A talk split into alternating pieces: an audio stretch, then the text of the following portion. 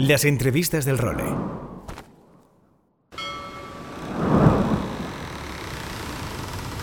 Bienvenidos a bordo del role. Una placentera travesía por los mares del podcast. Zarpamos ya en busca de las mejores historias del mar. A la caña, Nacho Gómez Zarzuela.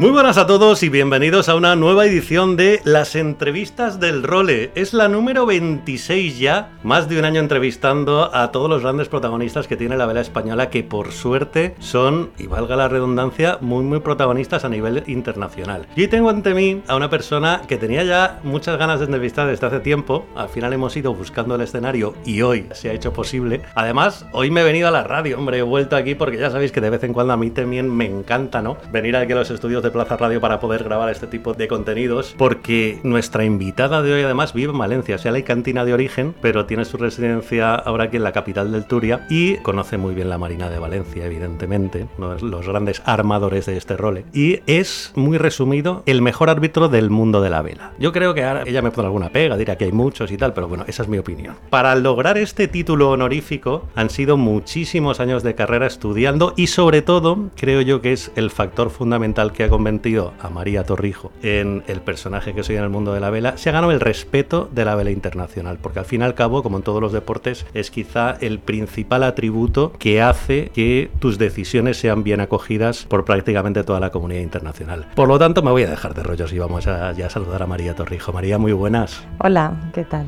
Bienvenida. Gracias. Al role. Gracias. Bueno, primero que nada, quiero que le expliques a nuestros oyentes en qué consiste la tarea de un árbitro. Porque no es tan fácil como nosotros deportes. Al final vosotros tenéis que montar el campo, que esté bien montado, que luego no se quejen por cómo lo habéis montado, que decidir las disputas en el agua. Son muchísimas cosas, ¿no? Las que lleva aparejado tu trabajo. Pues mira, lo más difícil que tiene nuestro deporte es que no es siempre igual. A veces tenemos viento, a veces no tenemos viento, a veces tenemos olas, a veces no tenemos olas, a veces tenemos fondo, porque sí, hay sitios donde las mareas juegan, bueno, yo diría una mala pasada, porque claro, hay veces que quieren montar el campo en un sitio determinado y los barcos no caben, tocan, tocan el fondo.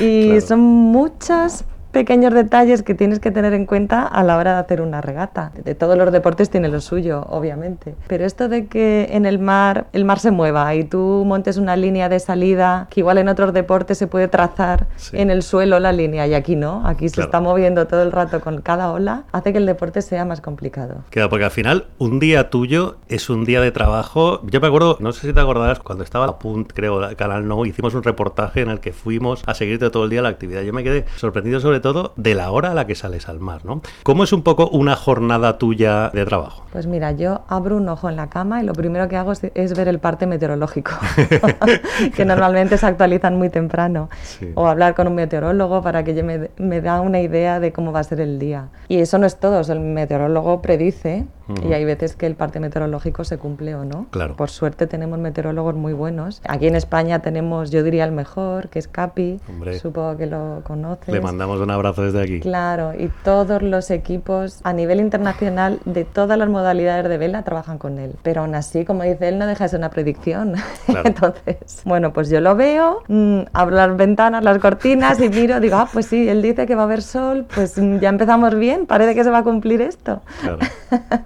y así empiezo el día. Luego, obviamente, pues es- tienes que ver, como te he dicho, si de verdad se cumple, si son las horas que tocan y el viento está como dice el parte, genial. Pues Ujú. salimos al agua y ya empezamos. Hay otras veces que, que parece que se va a retrasar, que por lo que sea la tierra no se ha calentado lo que se tiene que calentar y entonces no se, no se crea ese viento térmico que estamos esperando. Ujú. Entonces es un día muy intenso de observar, Ujú. de observar que se cumplan las condiciones y ya de salir al mar y a partir de ahí ya decidimos si vamos a empezar a la hora, si vamos a aplazar porque el viento está entrando pero parece que, que no es el momento idóneo para hacer regatas, parece que se va a entablar de una dirección pero sabemos que va a tardar una hora más, pues todo eso lo vamos viendo Claro. conforme pasa el día. La gente que nos escucha, el 90% es navegante, evidentemente, pero para alguien que no lo sea y se haya acercado a descubrir tu figura, en la vela no puedes poner la hora de salida. O sea, tú tienes que esperar a que el viento tenga unas condiciones determinadas para poder decir, venga, a partir de ahora va a haber la regata regata. Y esa es quizá la primera gran incógnita del día en tu trabajo, ¿no? Ver si se va a poder dar la salida a la hora programada o mira, que el viento no ha salido y hay que esperar a ver si, si podemos Sí, y muchas veces es muy curioso porque tú ya tienes el campo montado, el parte se ha cumplido, está todo perfecto y ya tienes la línea de salida, lo que yo pienso que va a ser lo más justa para que todos los barcos ocupen la línea, todos tengan las mismas... Eso, que se coloque donde quieran estar, o sea que es muy, muy difícil en el mar. Y entonces el viento se pone caprichoso y ahora, pues mira, voy a cambiar 10 grados de dirección y me toca pararlo todo, volver a mover el campo de regata, volver a empezar. O sea que incluso teniendo el viento,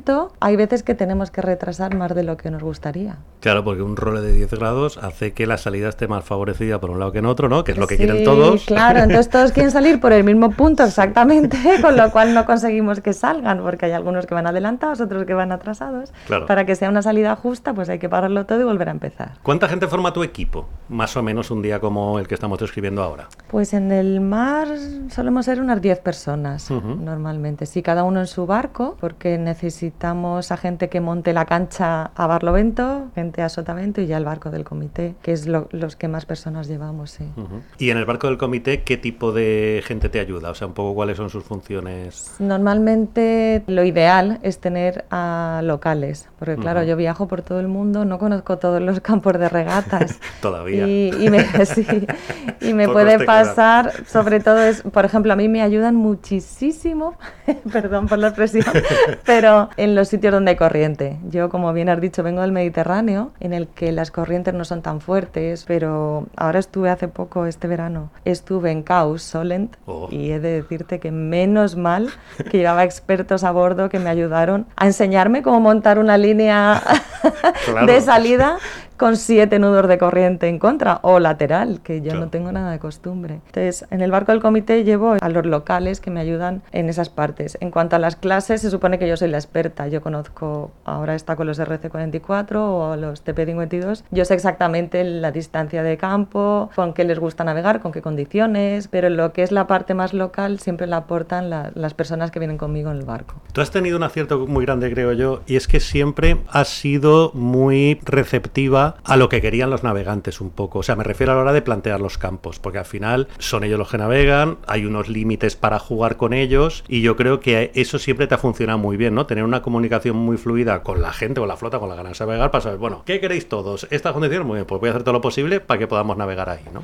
Claro, si además ellos son los protagonistas, estoy ahí solo por ellos. Y de hecho me pasa muchas veces que a lo mejor al final del día yo tengo en la cabeza, yo salgo al mar pensando, hoy voy a hacer tres regatas. Hago la primera, hago la segunda, y cuando ya voy a empezar la tercera y les veo las caras, y yo estoy con ganas de hacer la tercera porque en mi cabeza quiero hacer tres. Y a veces pienso, bueno, pero ellos querrán, porque, porque los ves a lo mejor ha hecho muchísimo viento y los ves que están cansados o que piensan que ya llega a ser hasta un poquito peligroso porque hay demasiado viento Claro. y para tres pruebas igual para el material es mucho y, y yo estoy con el chip de voy y voy a hacer otra y voy a hacer otra de repente no no no parece que no quieren y, y les medio consulto así con las manos sabes con los pulgares arriba pulgares abajo y les veo cara de no no no no más digo bueno pues es hora de parar Claro, ahí tendrás tus 3, 4 referentes en la flota que sabes un poco, ¿no? Que mides la temperatura de todos, ¿no? Sabiendo lo que ellos... sí sí efectivamente. Oye, pues bueno, tenemos el campo montado, una boya al barlovento, esa línea de salida bien equilibradita en la que no haya lados favorecidos. Y llega el primer gran momento de una regata que es la salida, ¿no? Porque ahí la principal misión del barco del comité de los árbitros es ver que nadie haga fuera de línea. Yo no sé si las nuevas tecnologías te hayan ayudado a, a eso, pero imagino que habrá llegado un punto en el que incluso los propios barcos tienen mejores elementos para ver si están fuera de línea que tú. Sí, yo sigo igual, mirando la línea con, con mis ojos. Sí. exactamente igual que hace un montón de años. Eh, lo que sí que es verdad es que estamos empezando a usar en muchas clases las boyas robotizadas, que son las que mantienen la posición por GPS y se mueven poquísimo, poquísimo. O sea, es una cosa, están todo el rato manteniendo la posición. ¿Qué pasa? Que cuando tú tienes dos barcos del comité, los dos puntos que forman la línea de salida, y mm, están fondeados, eso se mueve mueven mucho porque están moviéndose con las olas que pasan. Claro. Hay un fondeo, un ancla, un fondeo, un cabo, muchos metros muchas veces. Entonces, eso, lo que hacen esos barcos moviéndose alrededor del punto de fondeo, eso es lo que hace que las líneas no sean tan precisas. ¿Qué pasa? Al usar ahora las balizas robóticas, las boyas no se mueven tanto y los regatistas saben exactamente dónde está la línea. Con lo cual tienen mucha más precisión, se acercan muchísimo más a la línea sin estar fuera. Con lo cual para mí también es más fácil mirar la línea entre dos puntos, Claro. porque ellos saben exactamente dónde están y ellos no quieren salir antes de tiempo. Claro. O sea, ellos calculan bien el tiempo y las salidas son mucho más fáciles. ¿No se puede mecanizar eso? O sea, no puede haber un método como el bar. O, bueno, el bar no porque es a posteriori, pero coño, con tanta tecnología que hemos desarrollado, tú no puedes tener una ayuda tecnológica para que eso sea 100%. Sí, sí, hay clases que es así. Por ejemplo, estuve en la Copa América, en la anterior, en Sí. Nueva Zelanda. Bueno, que era la jefa allí. Ahora Era el de eso. oficial, sí, sí. La PRO, tenía, que se tenía, dice en el- sí, tenía un director de regata por encima, pero yo era el oficial. Ahí ni mirábamos, o sea, los barcos cruzaban la línea, pero ahí, ahí no hacía falta, porque ya hay un sistema perfecto, exacto, que te dicen dónde están los barcos en cada momento y ellos lo saben. Y de hecho se salen de línea y tienen que pararse un poco, ni siquiera tienen que volver. Claro, ellos no hacen el 360 No, no, porque- ellos no dan vueltas, ellos paran, pierden X segundos, que ahora mismo no me acuerdo cuántos eran, pero sí, y siguen navegando. Y es Ya. mucho, no es peligroso, porque hay veces que con mucho viento y determinados barcos dar una vuelta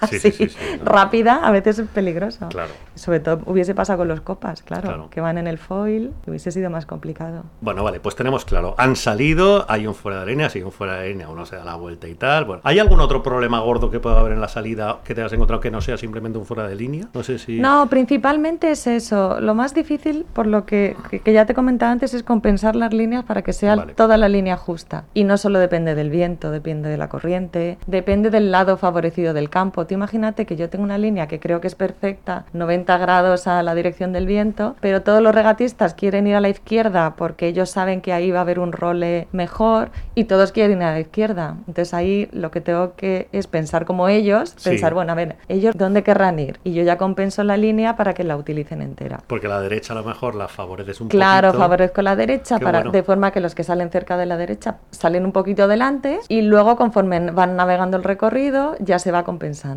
Qué bueno. Eso pasa en mucho campo de regata, ¿no? Que habitualmente el, el viento role hacia un sitio, entonces ya ellos directamente se van a buscar Claro. sitio que siempre rola el viento, ¿no? Claro, claro. Hay sitios que las regatas, si las tienes que montar un poquito cerca de costa, son aburridas porque siempre quieren ir hacia la costa porque ahí el viento les recoge, que decimos nosotros. Perdona María, ¿eh? hoy entraba a saludar el amigo Juan Madomene, claro, yo estamos aquí en la radio y veníamos Paco Nadal, que si Ramón Palomar, que si estamos aquí rodeados de estrellas. Sí, sí.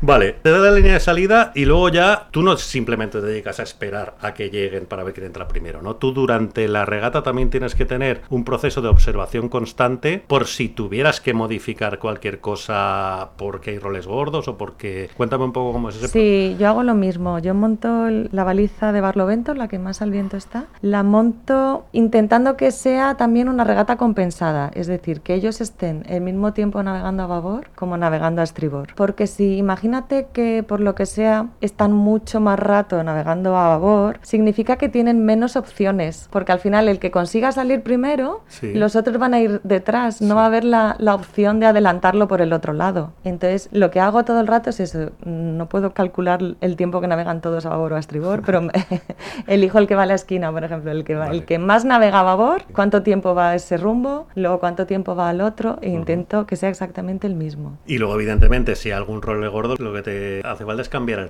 recorrido, ¿no? Sí, podemos mover las boyas de forma a compensar otra vez el campo. Con las balizas robóticas es tan rápido, me sabe mal porque de- la gente, hay balizadores que piensan, ya no, ya no nos necesitas en el agua.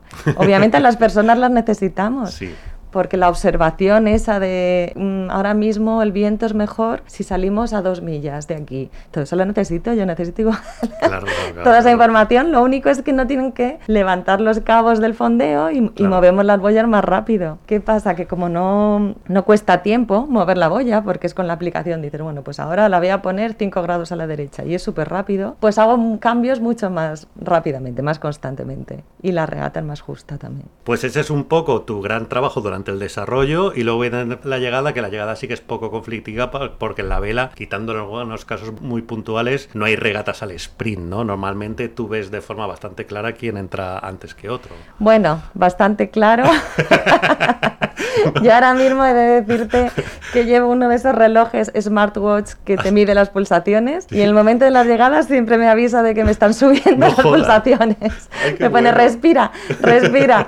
Porque mm, en las clases en las que estoy trabajando son tan parejos los barcos Ya. que llegan tres y cuatro barcos a la vez. Entonces es un momento de tensión que de verdad necesitaría el fotofinish, que de verdad que me causa mucho estrés.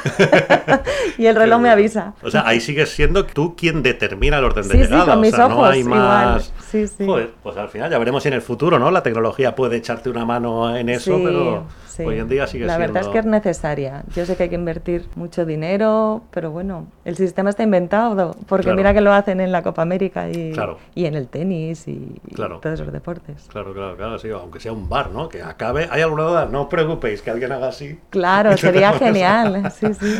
Bueno, María, pues todo este conocimiento de cómo se arbitra una regata te ha llevado a ser, bueno, te llevó hace ya tiempo a ser la quinta persona en la historia que logró los tres títulos que hay en el mundo del arbitraje. También ha sido la primera mujer, pero yo sé que tú prefieres que digamos, y me parece muy bien, porque es así, la quinta persona en la historia que los ha logrado. Sí, pues soy oficial internacional de regatas, árbitro internacional y juez internacional. ¿Qué las diferencia hay? titulaciones. ¿Por qué no lo sé ni yo? Sí. El oficial de regatas es el que dirige la regata en el mar, el que monta el campo y todo lo que te estoy explicando es lo hace el oficial. Vale. Luego está el árbitro, que es como el de fútbol, que juzga en ese mismo momento todo lo que está pasando, si los barcos se encuentran, si uno tiene derecho de paso sobre el otro. En el momento, no todas las regatas tienen árbitros. Hay regatas de muchos barcos que es imposible. La Copa del Rey, por La ejemplo. Copa del Rey. Hay algunas clases que son pocos barcos que sí que tienen árbitros, pero hay otros muchos que no, que, que tampoco son necesarios, porque si están navegando con rating, Sí. ¿sabes? Que no van todos juntos. Tampoco es tan importante tener al árbitro siguiendo cada barco lo que hace. Es más para los barcos monotipos, que son todos iguales, se juntan en las balizas, pasan todos a la vez, y ahí sí que tiene que estar el árbitro poniendo un poquito de orden. Claro, claro, que vais con la gomona Sí, siguiendo la acción siguiéndolos y, pitando en directo, ¿no? Por decirlo de alguna Efectivamente, manera. sí. Y luego están los jueces, que son los que juzgan pues esas regatas en las que no están los árbitros en el mar. Una vez en tierra, como si fuera un juicio Vale. de algo... Sí, sí, sí, sí. Que además esto ha traído mucha historia en la, Claro, en la vela. claro, porque ahí es quien se defiende mejor, es el que gana el juicio. Ya, ya, Entonces joder. hay veces, por eso ha traído tanta historia, que hay veces que luego se han visto vídeos que la decisión de los jueces no ha sido perfecta, Claro. digamos. Pero su abogado la ha Pero su abogado ha defendido mejor, efectivamente. Ahí tenemos a Luisa de Mariscal, ¿no? Otro de los nuestros, Sí, que es uno de los mejores del mundo en eso. Sí, muy bueno y siempre relacionan Copa América últimamente, sí. ¿Y qué es lo que más te gusta de las tres cosas? A mí me gusta ser el oficial de regatas, que es lo que estoy explicando. Sobre todo porque vivo más las regatas, estoy más involucrada. Es, mm, siento a veces que soy el táctico de la competición. Me meto en Sí. el papel de ellos. ¿Por dónde iría? ¿Qué haría? ¿Dónde viraría? Eh, ¿Por dónde saldría? Y me hace recordar la época en la que yo competí. Hace ya muchos años, pero sí, recuerdo eso. Pues vamos con eso. ¿Cómo empezaste tú en el mundo de la vela? Creo que fue tu hermano, ¿no? El que te metió el bicho. Sí, sí. Tengo un hermano ocho años mayor que estaba loco por la vela y siempre era a mis padres, dejadme a María, dejadme a María, que me la lleva a navegar, que me la lleva a navegar. Y ya me enganché. En Desde entonces, sí, en Alicante. ¿Y con qué empezaste a navegar? ¿Optimis como todo el mundo? Sí, empecé en Optimis y luego ya seguí en vela ligera, tipo... La clase Borien es la que más competí. ¿Ah, sí? Sí, hice, no me acuerdo ya, sí, dos o tres mundiales Joder, que gané. O sea, que tenías nivel Sí, bueno, yo era patrón. Ay, no era patrona, era tripulante. Bueno, Y ganamos un par de ellos, pero hace ya, ya te digo, hace muchos años. ¿Con quién navegabas? de- pues una compañera de Alicante, Eva Toledo se llama, sí. Y luego seguí navegando en la clase Europa, siempre en vela ligera. Y entonces, mira, empecé a estudiar la carrera, que soy licenciada en químicas, y decidí, digo, bueno, voy a ganar un poquito de dinero los fines de semana actuando de árbitro sí. o de Sí, juez. como que se va de voluntario, de no sé Sí. qué, o de socorrista a la piscina, sí, ¿no? sí, después mira, nos pagaban un poquito y, y ahí me enganché. Sí, sí, ahí fue cuando dije, yo quiero hacer esto, a mí me gusta mucho. Qué y acabé bueno. la carrera de química, que no he trabajado nunca de química, y me dedicaba a la regata siempre. Ah, sí, o sea, con 23 añitos, Sí. ¿no? Ya te dedicaste al mundillo. Sí. ¿Y cómo empezaste desde cero? O sea, ¿cómo empezaste a aprender y a ganarte tú esto en el mundo del arbitraje?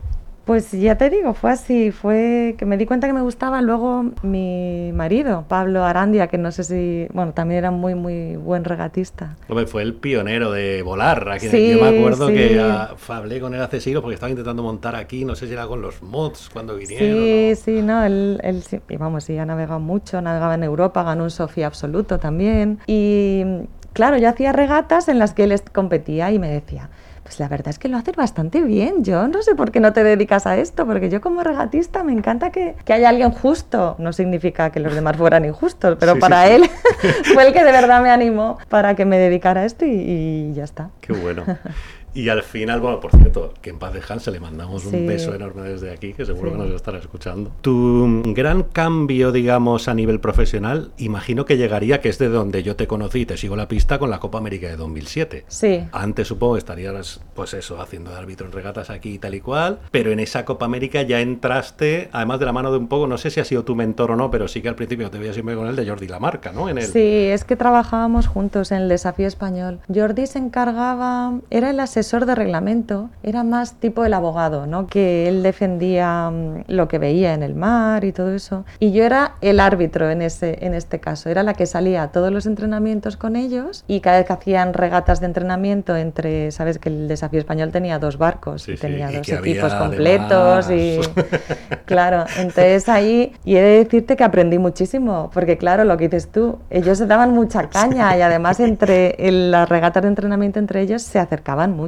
Y, ahí trabajé con Luis Doreste, que era el jefe, y, y la verdad es que fue la época que le dediqué más a fondo, salí, pues no sé, en dos años, casi todos los días al mar, aquí en Valencia. Qué bueno. Fue un lujo, porque encima que me gusta, lo podía hacer cada día desde mi casa. Sea, fue una suerte. He llegado a leer, ahora que lo dices eso, que incluso llegabais a pitar mal alguna vez para que ellos supieran lidiar con esa sensación de injusticia que luego te va a pasar también compitiendo. Sí, lo hacíamos y he de decirte que era un caos. Cuando volvíamos a tierra era, vamos, todo el mundo enfadado contigo. y además nos, nos traían los vídeos enseguida, porque claro, en los entrenamientos se grababa todo, ¿sabes? bueno. Y traían los vídeos para demostrarnos que nos habíamos equivocado y decíamos, sí, sí, sí, lo sé, lo sé, lo he hecho aposta. Sí. ¿Ahí eran barco español contra barco guiri, por decirlo muy fácil, o no? No, los, Los mezcla- estaban estaban mezclados. mezclados, sí. Bueno, pues acaba esa Copa América, que es una experiencia maravillosa, y te llega quizá una de las llamadas más decisivas de tu vida, que creo que fue de Nacho Postigo, ¿no? Cuéntame la sí, historia. Sí, fue buenísimo. Sobre todo cuando hablas con Nacho Postigo y te lo cuentas del otro lado. Porque él dice que le habían recomendado llamarme a mí. Y entonces él cogió el teléfono y cuando oyó mi voz dijo, imposible, ¿cómo, cómo voy a poner yo a esta mujer sin, sin haberme visto nunca? Poner a esta mujer con esa voz tan suave, ¿se la van a comer? ¿Cómo la voy a poner yo a un... A Estamos dirigir? hablando de la Mercap, de los orígenes de la Mercap, A dirigir joder. una competición en la que teníamos al principio, yo no me acuerdo, pero serían 23-24 Sí, sí. TP52 en la línea, con los mejores regatistas del mundo que venían de la Copa América, y llegaba yo menudita, joven y con esta voz. Pero bueno, luego me dice que no, que estaba muy contento de la apuesta y, y que ha sido segura. De hecho, sigo involucrada con los TP52 desde entonces, desde el 2007. Ahora, todos los años estoy haciendo las regatas de los TP52. Qué bueno, porque ahí creo que la historia fue que claro, los TP52 en aquella época, ahora siguen siendo un circuito potentísimo, pero en aquella época eran el circuito. O sea, los cañas de todos los barcos eran Russell Coast, Vasco Bascoto, Edbert, todos los capos de, de la vela mundial. Y creo que la oportunidad te llegó porque Peter Reggio, que era el entonces, pues es oficial de regatas, se lo dejó y ahí entraste tú en Sí, ese... no, más que dejárselo fue porque aún coincidió los primeros eventos, coincidió con la Copa América de Valencia, Ah, vale. con las finales. Y claro, Peter estaba liado. Y entonces empecé yo. Digo, ya voy yo. No te preocupes, que ya te sustituyo. y hice las dos primeras como oficial principal yo, Sí. y luego llegó Peter y acabó, y luego al final ya seguí yo las temporadas siguientes. ¿Y cómo fue eso? O sea, lo que decías que tenía Nacho en la mente, ¿no? Que, joder, yo creo que es lo que tendríamos todos. Tu interacción, tus primeras interacciones con estos encima, joder, gente de la vieja escuela, que yo no sé si les habría arbitrado una mujer en su vida, pero que yo creo que no era el escenario más fácil del mundo para... Sí, yo lo recuerdo, recuerdo que pasé mucho miedo. Empezamos en Alicante, además, nunca se me olvidará que es la ciudad donde yo empecé a navegar. Y ahí fue la primera regata que hice de perreo. Claro, no eran los medios que tenemos ahora. El barco del comité era un poquito más pequeño, claro, yo ahora sé lo que sé y cuando voy a organizar una regata de TP52 ya hablo con Agustín y digo, acuérdate que necesito un barco de tal medidas, con un ancla tan grande, claro, a mí me pilló de novata todo en Alicante y el barco era pequeño, el barco se movía cada vez que venía alguien a ver mi posición, ¿sabes? Que ellos vienen con un GPS. Sí, te y, hacen el plug. y, claro, y pinchan para ver dónde estoy. Claro, cada vez TP que pasaba a pincharme me movía yo tres metros para atrás. y así era como, claro, para mí fue una experiencia tremenda. Y nunca me olvidaré de ese evento. Hacían regatas costeras, había que dar la vuelta a la isla de Tabarca, Sí. que es un clásico. Y me acuerdo de estar viendo los barcos volver justo para tomar la llegada y ver que Russell Coots se saltó una boya. Hostia, y yo decía, no me lo puedo creer, no me lo puedo creer, pero ¿por qué me está pasando a mí? Voy a tener que protestar a Russell Coots, pero claro, para mí era... Empezamos bien. Claro, es, era y es un ídolo, es una persona que lo ha ganado todo, una persona muy competitiva Sí, sí, sí. y no me lo podía creer y efectivamente le tuve que llamar por radio para avisarle que le iba a protestar, no me salía casi la voz Hostia. y luego hubo una protesta en tierra y lo descalificaron y yo decía, pero qué responsabilidad más grande. Sí, sí, pero eh. bueno, se- un error, un error lo tiene cualquiera. No ¿Cómo lo que- encajó él? no es que haga trampas, es que No, no, por lo que sea no, se no rehizo vieron la- la boya, obviamente. Lo encajó. Bueno, vio que era un error, claro. Ya. Se explicaron, vieron que no lo habían entendido bien en las instrucciones y, y pidieron disculpas, obviamente. Sí, porque Russell sería de los de buscar una regla que, joder, mira la que lió con el desafío español y con lo de 2010. Sí, sí, no, buscó, no, pero- buscó la regla y vio que había sido un error humano y ya está. Pasa, Claro. muchas veces pasa. Lo que te hablaba de que el campo de regatas no es algo fijo, ¿sabes? Las pues están las boyas, hay olas, a veces no se ve. Claro. Pues bueno, un poco en este escenario, pues te supiste mover muy bien y los regatistas empezaron a respetarte y llegó un momento en el que coleccionabas felicitaciones de gente con la que tú alucinarías, supongo. O sea, el Rey Emérito, Randalton, Edbert. O sea, la gente ya venía a darte la enhorabuena cuando acababa la regata. Yo supongo que eso debe ser una sensación de plenitud. Bueno, Sí, sí, de hecho es muy satisfactorio. Ahora que has dicho Grand Dalton, me ha recordado también una anécdota en la que la primera regata que estaba Team New Zealand con nosotros, creo que la primera que ganaron, vino a darme la enhorabuena y me dijo, la verdad es que para ser mujer no lo haces nada mal. Y yo decía, no sé si decirle gracias o darle una patada. exacto. o denunciarle. Sí, ya Qué sabes bueno. que, que, pues eso, que los neozelandeses en ese aspecto y, Sí. y él, que es una persona mayor, pues es un poco machista. Pero bueno, por lo menos mm, a partir de ahí me dio un voto de confianza y he de decirte que, no- que ya nunca más se nota nada de machismo de él hacia mí y he trabajado bueno. con él. Ahora estuve en la Copa América, Sí, sí, sí. sí. como he dicho, Nueva Zelanda, o sea que no me ha vuelto a pasar. Claro, contaba su intención al final, ¿no? Sí. Tuviste en cuenta que su intención era Sí, es- felicitarte. Efectivamente, pues fue su forma de decirlo. ¿Y con qué otro crack de estos has tenido algo? ¿Has compartido algo que hayas dicho? Joder, si me lo hubieran dicho hace 10 años, yo no me lo habría creído. Pues mira, me hace, me hace mucha ilusión Vasco Vascoto, que el otro día me dijo, tengo muchas ganas de hacer una regata, pero contigo de estratega a bordo. ¿Así? Y yo, para mí fue el halago más grande que me podía Qué bueno. hacer. Porque claro, él ve que sí que entiendo el juego, porque lo que os digo, yo cada vez que monto un campo de regatas intento ponerme en el lugar de ellos. Y debo de acertar de vez en cuando. hay otras que no, hay otras que me, cuando los regatistas llegamos a tierra me dicen, es que te has puesto en un sitio muy malo porque fíjate que el viento roló. Me pasa muchas veces. Claro. Y yo le digo, jolín, es que si supiera tanto como vosotros estaría en vuestros barcos. no estaría del otro lado y se ríen. Sí, no, pero está bien tirado, ¿eh? Porque hay poca gente que conocerá mejor que tú muchísimos campos de regatas, porque la de tiempo que has dedicado in situ, una cosa son teorías y tal, pero in situ, a estudiarlos bien para generar ese escenario que, que también nos contabas. Sí, la verdad es que sí. Y yo creo que tengo también un poquito de intuición. creo que parte de mi éxito es eso. Porque muchas veces no sé por qué y- o sé ver algo, no sé, que les digo a lo mejor a los, a los locales. Bueno, sí, decís que este es el mejor sitio para navegar, pero yo estoy viendo y a mí me parece que si fuéramos un poco más para allá, sí que tengo un poquito del feeling ese. Qué bueno. Sí, El duende náutico, el duende lo podríamos náutico. llamar. Sí, me gusta.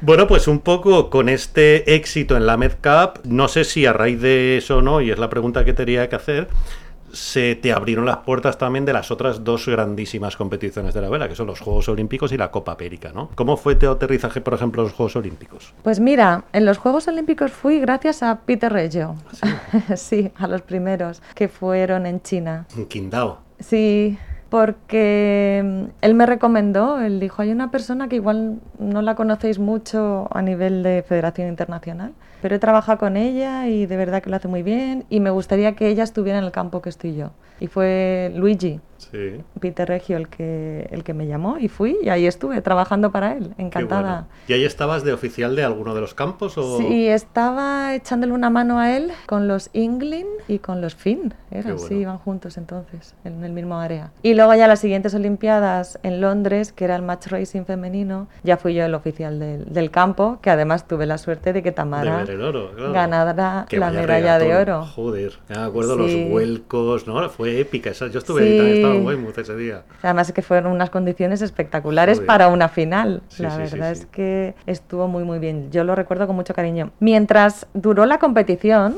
claro, ella iba subiendo de fases, iba pasando de fases, que si pasó a la semifinal, a los cuartos, luego a la semifinal. Y yo no quería darme, o sea, no quería pensar, porque claro, ella siendo española, yo siendo española, digo, a ver si me- mis decisiones se van a ver afectadas por Claro. ella. Entonces intentaba no hacerme la idea de que, de que Tamara le estaba yendo tan bien. Tamara y, y su equipo, Sofía y Ángela. Sofía y Ángela. Y de repente, ya a la final, estaba allí, la última regata, y pensé, jolín, es que van a ganar, es que van a ganar. Y me emocioné muchísimo. Fue como el momento en el que de verdad me di cuenta que ellas iban a hacerlo, iban a conseguirlo. Luego también tuviste, bueno, Río no pudiste ir por el fallecimiento de Pablo, ¿no? Sí, sí. Y luego sí que has estado en los últimos Juegos de Tokio, ¿no? Vienes de ser la jefa en, en las Olimpiadas que hemos visto hace nada. Sí.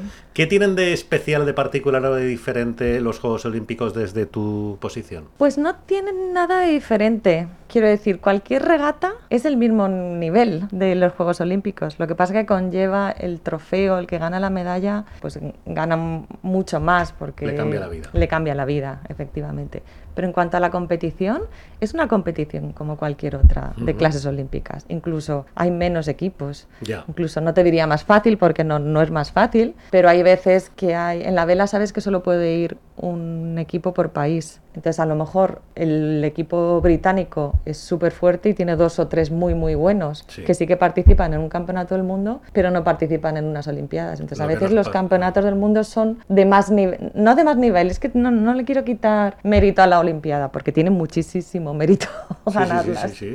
Pero a veces parece, para mí, no es lo mismo montar una línea con 100 barcos que con 20 barcos. Entonces, me es bastante más fácil una Olimpiada que un campeonato del mundo. Muy bien. Oye, pues vamos con la Copa América. ¿Cómo aterrizaste en ella? Porque además también vienes de ser la perro en la última edición de la Copa América de Nueva Zelanda, que joder, bueno, antes nos contabas el ejemplo de las salidas, pero No sé muy bien cómo pasó. sí que recibí una llamada, en este caso fue de Luna Rosa, que eran los Challenge of Record, y me dijeron, ¿quieres? Y dije, sí. y aparecí allí. Ha sido una copa un poco rara por el tema de- del COVID. ¿ha sido tu primera Copa esta, María? En la que he trabajado, sí. Y bueno, O sea, estuve con el experiencia de- desafío claro, español. claro, pero dentro de un equipo, o Dentro sea, de, de la organización ha sido la primera. Y muy, muy ilusionada. Además en Nueva Zelanda, que es, que es tan mítico. Sí, sí, el Golfo El de Hauraki sitio, este, ¿no? Sí. Y además es un sitio complicadísimo para hacer regatas. Ya. Yo entiendo ahora por qué los tácticos y estrategas de Nueva Zelanda son tan buenos. Ya. Porque de verdad que el viento viene de todos los sitios. Es, es muy difícil montar ahí los campos. Pero muy, muy feliz, ya te digo. Y Llegué allí y estuve muchos meses, pero como no podías ir y volver, Claro, pues estaba también con confinamiento Claro. y cosas de esas, ¿no? Estuvimos, estuve cinco meses allí. ¿Y te llevaste a tu niña o algo? Pues tienes Sí, una hija. ¿Qué edad tengo- tiene ahora? Acaba de cumplir siete años. Joder, ¿cómo se llama? Iris. Iris. Se vino y, y estuvimos genial. Ella fue al colegio allí. Qué Mm, chulo, ¿eh? Claro. Esas experiencias, joder, a ella para la vida se acordará para toda la vida, vamos, ¿no? Sí, Estar pero ha, vuel- viviendo- ha vuelto muy chulita ya, como en el cole es la que mejor habla inglés. Está muy, ale- muy alegre. sí. ¿Qué te es más fácil, gobernarla a ella o al Gran Dalton y compañía? Al gran Dalton y compañía, sin duda. Ella es la única que se te escapa. Sí, porque además ti- salió a mí y tiene mucho carácter y, y claro, me cuesta, me cuesta. Qué bueno. Oye, y en Copa América, allí tenías relación con el resto de españoles. Capi, por ejemplo, del que hablábamos antes, estaba, ¿no? Trabajando para Luna Rosa, Xavi, Juan Vila. ¿Os veíais y entre ellos tenéis algo de tiempo o no? Sí, sí que nos vimos, sí que hicimos algunas cenas juntos de españoles y con Elvira Llabrés Ah, también estuvimos allí. Con Capi, con el que más, porque además nos, nos echaba una mano, bueno, nos echaba una mano, nos, Que sí, que sí. Sí, a veces cuando estábamos en el mar y no se cumplían otros partes, siempre decíamos, ¿y qué, qué habrá previsto Capi? Y lo llamábamos. Y... Claro. Oye, ¿y cómo era montar un campo de regatas? O bueno, tú al final que has tenido tanta experiencia organizando campos de regatas para tantos tipos de barcos, ¿qué peculiaridades tienen estos últimos Copa América que han sido tan espectaculares, tan diferentes a todo? Pues mira, ha sido otra regata más. ¿Sí? Me sabe Joder. mal porque le quito todo el, le Sí, quito sí, el glamour a todas las regatas importantes. Yo esperaba una respuesta épica. Mira. No, no, ha sido pues lo mismo. Al final miras de dónde viene el viento, Ya. qué distancia tienes que montar de campo y si hay condiciones para empezar, empiezas o no. Al final es que, claro, las regatas es eso. Es como si le preguntas, no sé, a un, un partido de tenis, qué diferencia hay entre una final o, o un cuarto de final. Es que al final es lo mismo, es una cancha, es un... Ya. Oye, y en el tema de juez, ¿recuerdas alguna protesta especialmente sonada o especialmente interesante por lo que se vivió allí, por lo que viviste allí?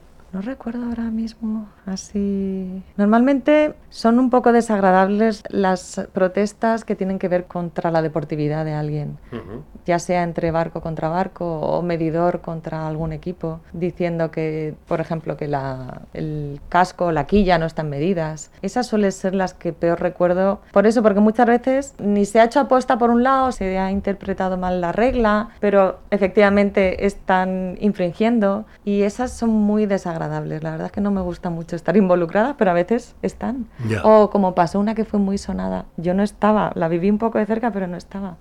Con la Volvo Ocean Race, una que se pareció entender que se criticaba a una de las mujeres a bordo y entonces hubo una audiencia de mal comportamiento contra el patrón. Ay, sí, ¿verdad? Ese, Sí, sí, ese tipo que luego al final es un malentendido, pero ya creas que alguien se tenga que defender, que la pobre chica tuvo que decir que no, que ella en ningún momento se sintió ofendida, que era una broma. Y ese tipo de cosas al final es muy desagradable. Sí, la, la regla 69 famosa, ¿no? Sí, De- sí, es esa, la de mal comportamiento. Claro. Oye, ¿y ahora cuáles son tus planes? Pues mira, sigo teniendo un año súper ocupada. ¿Ah, sí? Sigo con las clases que llevo tantos años dirigiendo, que son las 52 super series. Tengo también los RC44 y tengo, voy a empezar con los Swan. Tengo Que muchas. aquí en Valencia hacen el mundial, Sí, ¿no? estaré de, de perreo bueno. en ese mundial, que me encanta estar de regatas en Valencia porque, como comprenderás, después de tantos años en el mar, tengo pillado el truco al campo de regatas. Además, este sí que es bueno para navegar. O sea, bueno, o menos complicado que otro. Sí, me sale un día normal, porque lo que nos pasa siempre cuando vamos de regatas es que todo el mundo te dice, nunca, nunca había visto estas condiciones. Hombre, la primera semana de la Copa América de aquí. Efectivamente, que fue rarísimo, que no se navegó, estuvo muchas, Sí, sí. muchos días sin navegar y eso es súper raro. Oye, María, ¿y te queda algún sueño por cumplir? Pues me gustaría volver a la Copa América. Es algo que, que de verdad me gusta porque trabajas con los equipos muy de cerca, mucho tiempo. O sea, no es como una regata como los TP52, que es una semana y dentro de un mes es otra semana. Y ahí es muy de seguido. Y hay muchas reuniones y es muy interesante. Pues desde aquí, a ver si lo vemos y, con- y lo contamos desde el rollo, hombre. Sí, sí, estaría encantada. Pues María Torrijo, muchísimas gracias, que ha sido un auténtico placer tenerte aquí. De nada, se me ha pasado volando. María Torrijo, la protagonista de este episodio número 26 de las entrevistas del role.